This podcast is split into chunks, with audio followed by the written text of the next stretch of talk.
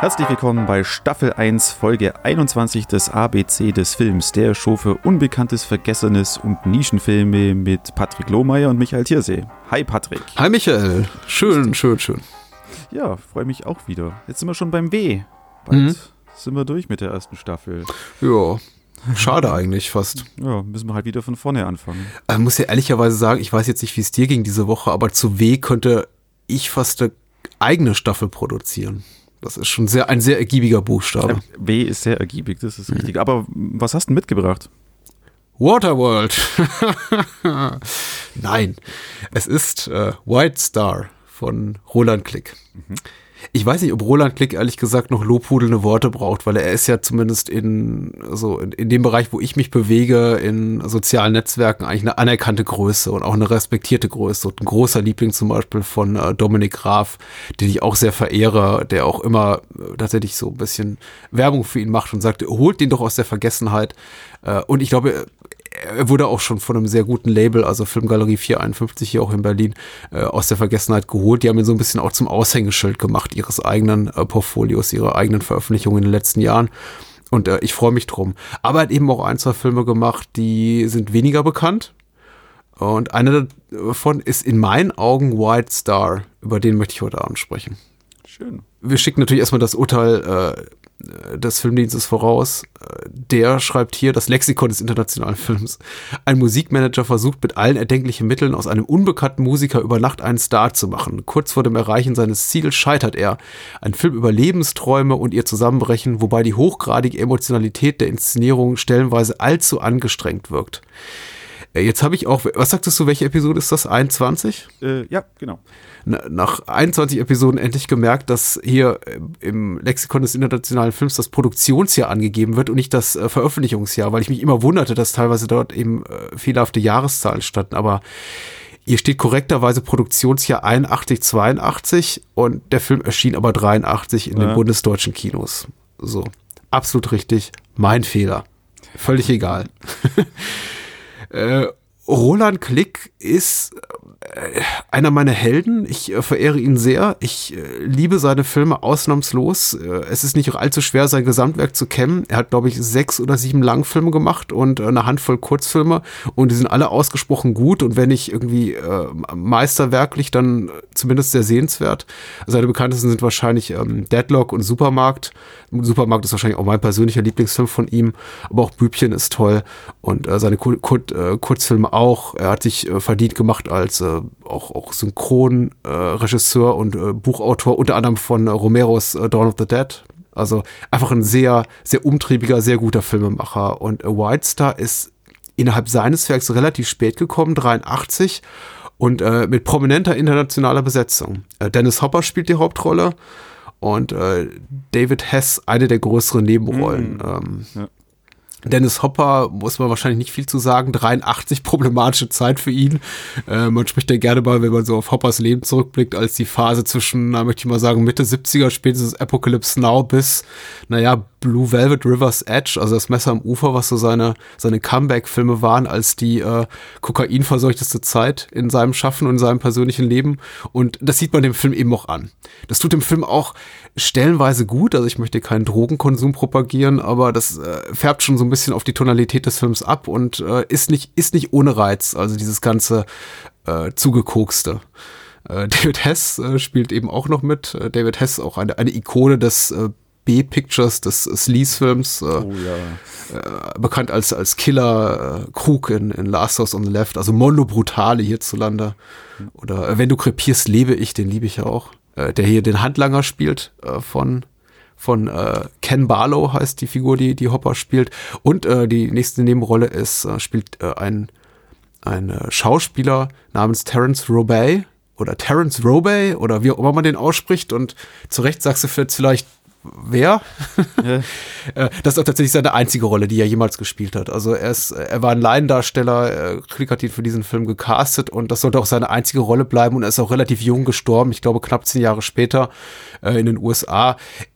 Er strotzt jetzt aber eben auch nicht vor Charisma, aber das eben auch, das zahlt gut auf die Rolle ein, denn äh, die, die Handlung ist eben folgende, um das mal so kurz zu äh, umreißen. Äh, Ken Barlow, den Hopper gespielt, ist ein ehemaliger Tourmanager der Rolling Stones, äh, wird zumindest zu Beginn gesagt und äh, schießt sich auf äh, den jungen Synthie-Popper Moody Madinsky ein, also so den, den zu fördern. Das soll sein neuer großer Star werden.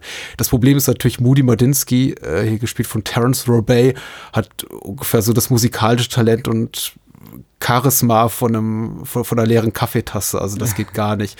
Und so versucht eben Ken mit allen Mitteln äh, den Erfolg quasi herbei zu äh, falsifizieren durch äh, einen gekünstelten Eklat bei seinem ersten Auftritt. Der ruft dann die Polizei und sagt, hier, die, die, die Punker schlagen gerade meinen Star zusammen, er äh, inszeniert hier äh, Krawalle und äh, muss am Ende gar nicht, was auch ein schöner Moment ist, äh, wenn, wenn Ken dann merkt, oh, mein, mein Musiker ist so schlecht, die, die Punker gehen so von sich auf ihn los, ich muss hier gar nicht irgendwie was inszenieren.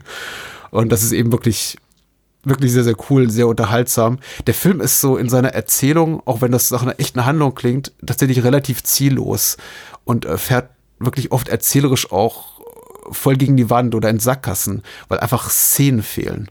Mhm. Äh, Roland Klick äußert sich dazu auch in der sehr empfehlenswerten Dokumentation über sein Schaffen The Heart is a Hungry Hunter mal. Ich glaube, da sagt er, beschreibt er äh, White Star als einen Film mit zu viel Überdruck, also Film mit Überdruck. Und äh, es gäbe eben ganz viele tolle und laute Szenen, aber keine ruhigen. Und äh, die gehören aber eben auch in einen Film, aber wir haben sie nie gedreht, sagt er dann. Ich paraphrasiere hier ein bisschen, weil ich das Zitat nicht mehr genau im Kopf habe. Aber er sagte auch ganz ehrlich, wir hatten ungefähr zwei Drittel Film und wir hatten nur die tollen Szenen. Und die Szene, die man eigentlich braucht, um so eine Handlung, also Versatzstücke einer Handlung aneinander zu fügen, die fehlt uns einfach. Und entsprechend oft denken wir bei dem Film auch, okay, fehlt da was? Äh, wieso endet die Szene mittendrin? Wieso laufen da zu wenig Statisten rum? Wieso macht er dies oder die das? Also ist herausfordernd. Es ist eine herausfordernde Seherfahrung. Äh, mich wundert ein bisschen rückblickend, dass äh, Roland Klick, wie, wie so oft auch für diesen äh, Film den äh, Bundesfilmpreis gewonnen hat. Das war sein fünfter damals. Hat eigentlich für fast jede, jede seiner großen Werke einen Bundesfilmpreis bekommen. Einfach weil man vielleicht auch damals noch äh, gute deutsche Filme zu schätzen wusste. Ungleich mhm. zu heute, wo die Lola oft verliehen wird an Filme, von denen ich mir denke, naja, okay, ja, kommerziell erfolgreich, aber sonst. Ja. E egal. Also interessanter Film, vielleicht noch interessantere Erzählung, äh, äh, Entstehungsgeschichte. Äh, laut, laut Klick äh, begannen schon die Dreharbeiten mit dem Budgetmangel von, von einer Million D-Mark. Also die Klick in der Kreide äh, stand, weil ihm irgendwie Investoren und äh, Fördermittelgeber abgesprungen sind. Und äh, so, so wirkt das Ganze eben. Also man sieht einfach, da fehlt einfach Coverage, sagt man ja. Also gedrehtes Kameramaterial, was man dann eben auch im, im Schneideraum verwenden kann, um Filme so zusammenzufügen. Oft denkt man eben so, ups, das ist sehr fragmentarisch oder elliptisch erzählt, um mal so ein bisschen akademisch zu klingen. Mhm.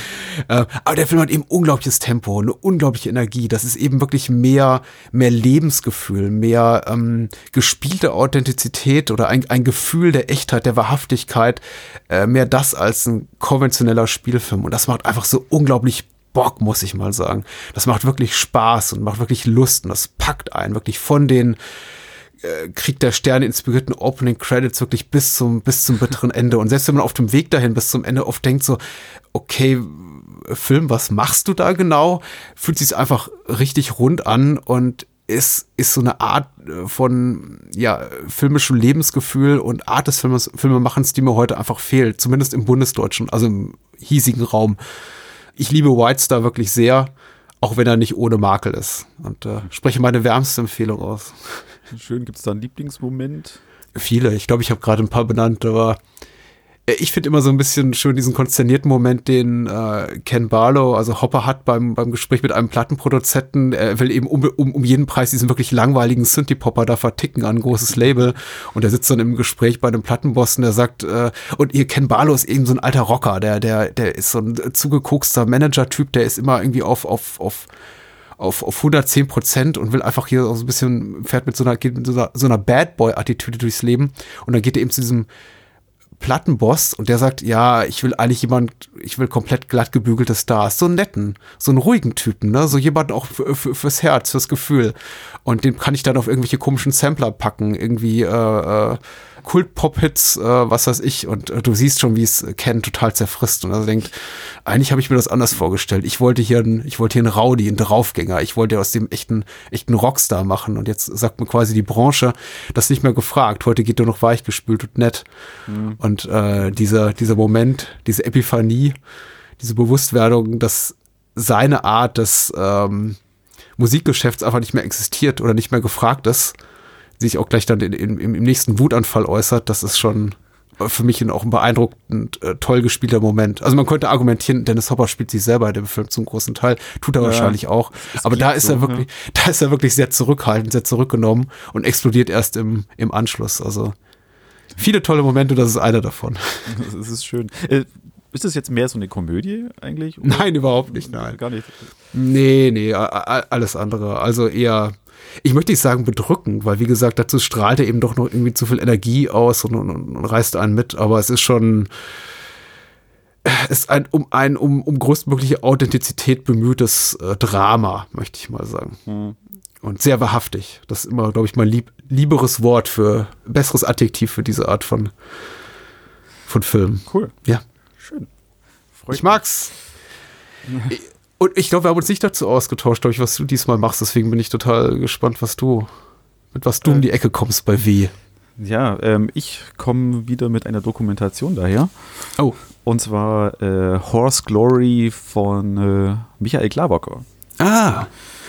Dem österreichischen, leider viel zu früh verstorbenen Dokumentarfilmer. Mhm. Ähm, Horse Glory, ich lese mal vor, was der Filmdienst schreibt der macht das eigentlich da relativ gut. In Form eines Tryptychons erkundet der Dokumentarfilm Rotlichtbezirke in Thailand, Bangladesch und Mexiko. Neben der Auswahl der Orte, die drei unterschiedliche Kulturkreise und Religionen abdecken und der kongenialen Art der Erkundung beeindruckt er vor allem durch die Nähe, die er zu den Protagonisten aufbaut. Unvoreingenommen und ohne vorgeschobene moralische Wertung kommen Freier und Zuhälter, primär aber die Prostituierten selbst zu Wort, um über ihre Arbeit, aber auch über sich und ihre Lebensvorstellungen zu sprechen. Über das Thema Prostitution hinaus vermittelt der Film ungewöhnliche Einblicke in Wertvorstellungen und Geschlechterverhältnisse. Hm. Äh, ein Tryptychon ist ja so ein dreigeteilter Altar mit einem großen Mittelbild und zwei an den Rändern kleineren dazugehörigen Bildern. Und eben so ist der aufgebaut. Also Bangladesch, hm. äh, die Stadt der Freude, wie sie im Film heißt, äh, Faridpur heißt der hm. Ort, äh, nimmt den größten Teil des Films ein. Und äh, Bangkok und Mexiko an den, ja auch wirklich an den beiden, beiden Rändern. Es beginnt mit Bangkok, mit verführerischen Kameraeinstellungen, versucht dort den Zuschauer einfach auch in diese Welt zu ziehen und äh, äh, Bangkok ist schon so ein ganz krasser Gegensatz zu den anderen Sachen. Da gibt es in dem Bordell gibt's eine Stechuhr, wo die Frauen ganz normal ihre Zeiten äh, aufschreiben und die da ganz, ganz relaxed über, über ihren Beruf dann äh, reden und dann so nach, nach 20, 25 Minuten wechseln wir dann äh, nach, nach Bangladesch. Das einfach nur der krasse Gegen, Gegensatz ist und zum Schluss des Films dann äh, Mexiko, was man als ja, depressiven, dreckigen Ort dann da, hm, hm. da bezeichnen kann. Äh, was den Film ausmacht, und gut, es zieht sich jetzt schon, auch schon durch die ganze erste Staffel unseres ABCs. Ich sage ja immer, der sieht toll aus und er hat einen tollen Soundtrack. äh, der, der sieht auch wieder toll aus. Ähm, Michael Klaberger arbeitet da wieder mit seinem Kameramann Wolfgang Thaler zusammen. Die beiden haben ja schon die Dokumentation Working Man's Death zuvor gemacht. Daraus ja. wohl ist auch laut Glabocker der Horse Glory entstanden. Ähm, bloß kurz Working Man's Death, da ist also ähnlich wie, wie dieser Film, geht Glabocker in äh, unwirkliche Arbeitsbedingungen in Ort zu Orte, also in ein Bergwerk in die Ukraine, zu Schwefelabbauer an einem Vulkan oder im Schlachthof in Kenia.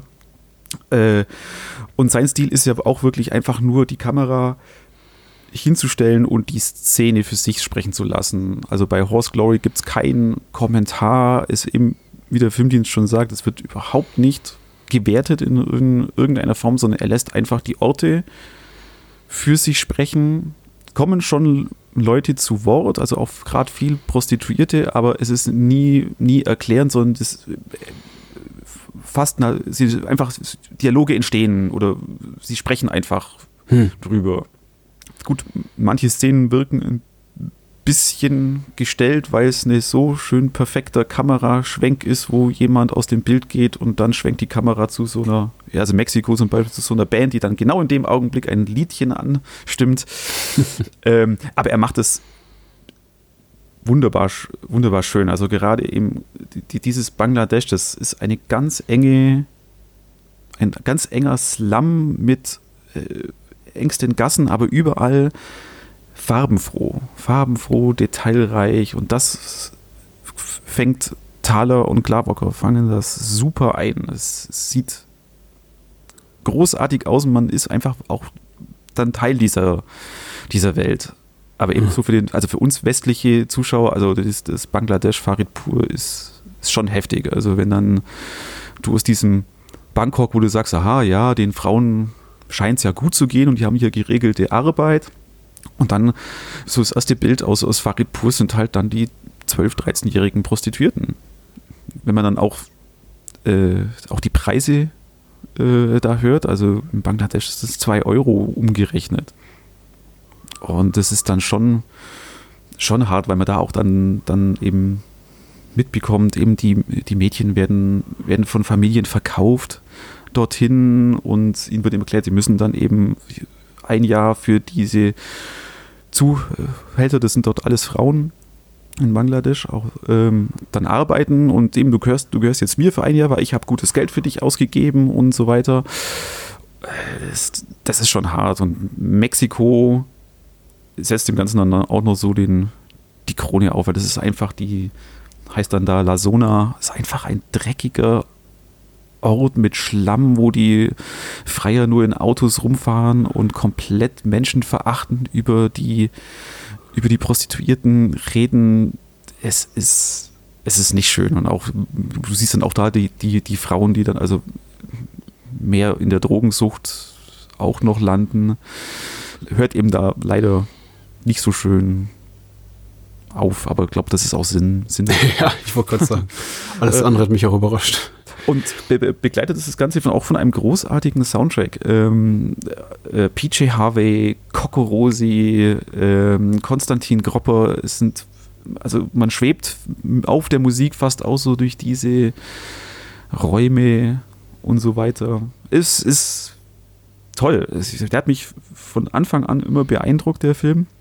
Es ist sehr sehenswert, wenn man sich wenn man das sehen will, also sich darauf einlässt. Es ist nicht schön. Wenn du sagst, äh, Triptychon, äh, drei, drei Schauplätze, die, das heißt, die sind tatsächlich, wenn ich jetzt mal von einer Spielzeit von 90 Minuten ausgehe, tatsächlich ist der Film in, in drei Episoden unterteilt, die relativ drei, gleich lang in, an drei Orten dann spielen. Also. Genau, äh, zwei Stunden ist der Film, ja. 119, ah, okay. 119 okay. Minuten hm. und äh, man kann es, also Bangladesch nimmt den größten Teil ein, das ist mhm. knapp eine Stunde, wo man in Bangladesch ist und die anderen beiden sind eben etwas, etwas kürzer. Hattest du das Gefühl, Entschuldigung, wenn ich jetzt hier so analytisch werde, aber irgendwie, dass das auf die Dramaturgie des Films einzahlt, dass es tatsächlich irgendwie vielleicht auch sowas gibt, von dem zumindest Glavoga glaubt, dass es sich gegenseitig ergänzt oder befruchtet oder irgendwie weiterbringt, also, oder sind die, hab sowas so ihre, sind die zu unterschiedlich, die drei Teile als dass sie irgendwie groß was zum anderen zu sagen haben. Also kommentieren sie sich gegenseitig oder? Mm, sie kommentieren tun sie sich eigentlich nicht. Also es hm. ist einfach, es ist Prostitution in drei unterschiedlichen okay. ähm, Locations und eben wie er auch sagt, also auch, äh, man merkt schon, dass der Glaube dort überall äh, auch, auch, dabei ist. Also gerade in, in Thailand äh, zeigt er, dass die Prostituierten eben vor dem Bordell gibt es einen Buddha und da verbeten sie eben für, für, für Kundschaft, für, gut, äh, für gutes Geld, das sie heute verdienen und Reichtum und so weiter. Und in Bangladesch, das ja islamistisch geprägt ist, okay. ähm, spielt, spielt das auch, auch eine Rolle ähm, also die Frauen dort zum Beispiel, das ist ein Thema da, äh, machen keinen Oralsex, weil ihr Mund ist dazu da, um die Suren des Korans zu sprechen. Ja, ja. Zum Beispiel. Und in Mexiko ähm, ist eben die äh, Santa Muerte, wird hm. dort äh, spielt dort eine Rolle, der heilige Tod. Ob, ob, das, ob, es, ob es da so, so einen Punkt drum macht, dieses Tryptychon, weil der Film heißt auch Horse Glory, ein Tryptychon zur Pro, äh, Prostitution. Das ist ja vollkommen legitim. Also, ist legitim. Ist äh, das, das so zu machen. Ich war jetzt bloß gedanklich ein bisschen bei einer anderen Empfehlung von dir von vor ein paar Wochen, der Schaman und die Schlange, wo es eben darum ging, quasi, ich habe so die, dieselbe, dieselbe Erzählung oder eine ähnliche Erzählung oder eine ähnliche Prämisse habe, in, in zwei unterschiedlichen Zeitebenen zu, zu zeigen, mhm. die sich aber eben schon gegenseitig kommentieren, weil die eine würde ohne, also dramaturgisch ohne die andere nicht funktionieren, aber das war eben auch ein Fiction-Film und das ist eben was anderes. Und ja. mich interessierte eben, ob man theoretisch auch sagen könnte, okay, ich nehme mal die eine Episode raus und gucke mir die an und verpasse nichts, wenn ich die andere vielleicht nicht sehe. Nicht, dass ich das empfehlen würde, nur, nur so ein Gedankenspiel. Naja, nee, nee, würde ich auch nicht empfehlen. Würde mhm. ich jetzt nicht machen. Also äh, bei, bei Working Man's Death, da hat er es ja so gemacht, dass der hat er auch in Episoden, ähm, zum Beispiel kann, kann, man den im Internet auch gucken. Mhm. Da gab es wohl die Episode hier in der Ukraine, die Episode hier in Kenia. Und das, da, da hat das funktioniert. Jetzt hier würde ich es nicht empfehlen. Ja, okay. Weil es ja auch gerade so ein äh, beliebtes Stilmittel des Dokumentarfilms, dass sie eben, du hast ja schon gesagt, diese, diese gekünstelten oder diese gestellten Szenen, dass man oft eben auch gerade mit der Chronologie der Ereignisse spielt und dann versucht mit anderen, also mutmaßlich realen Szenen, andere Szenen zu kommentieren, die aber in der Chronologie ganz woanders verortet sind, verortet sind. Und man dann im Schnitt einfach sagt, ach, das passt gerade so gut. Schneiden ja, wir das ja. doch zusammen oder schneiden wir das parallel, machen wir so eine Parallelmontage. Deswegen fragte, fragte ich eben nach der Konstruktion. Also das interessiert mich da eben auch sehr. Ja. Also, also eben so, so dieses in, in Bangladesch, Farid Pur, ähm, da versucht er auch schon so den Tagesablauf zu machen. Also der Film mhm. beginnt eben mit äh, dem äh, Weckruf des, des Muezzins und äh, die Episode in Bangladesch endet dann mit, äh, als am nachts zugesperrt wird. Also da macht er schon so diesen Tagesablauf, äh, baut er da ein. Ähm, aber äh, du merkst halt einfach in diesen also was er gern macht, sind so fast 360 Grad Kameraschwenks um dieses ganze Umfeld ein, äh, einzufangen. Und dort glaube ich schon, dass er dann die, die, die Protagonisten schon eben richtig äh, da Regie geführt hat und gesagt, so, jetzt du läufst da lang und du hier und jetzt Band jetzt starten. Ich glaube, das war schon. Mhm. Aber pa passt, passt dazu. Nee, Mache ich mir jetzt keinen Vorwurf. Ich, ich werde dich nicht nach einer Lieblingsszene fragen, aber gibt es eine Szene, die dich sehr beeindruckt hat? Ja, es gibt Also in Bangladesch ist sind halt einfach diese Kinder mhm.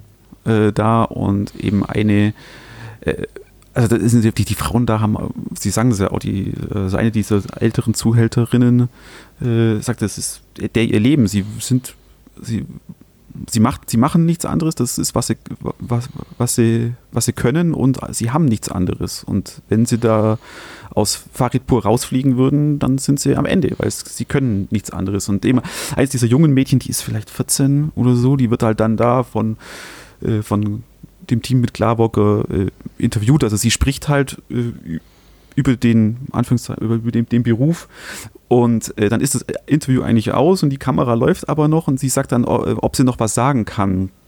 Und ähm, sie fragt dann eben das, das Team dort, ähm, warum müssen wir Frauen mit so viel Leid leben, ob es denn keinen anderen Weg für uns Frauen gibt, ob es überhaupt einen Weg gibt. Mhm. Und das ist dann schon ein beeindruckender Moment. Mhm. Mhm. Da, danke für, den, für die Empfehlung. Bitte, bitte. Klingt gut. Äh, gibt, es gibt eine äh, deutsche Blu-ray davon. Kann man sich ganz normal kaufen. Ja, ja, damit nicht wieder geschimpft wird. Wir empfehlen nur Sachen, die nicht verfügbar sind schwer verfügbar sind. Äh, White Star ist auch gut verfügbar. Also ich glaube, man kann den streamen, auch bei, bei äh, Filmgalerie 451, aber eben auch auf DVD kaufen. Also alles da. Genau.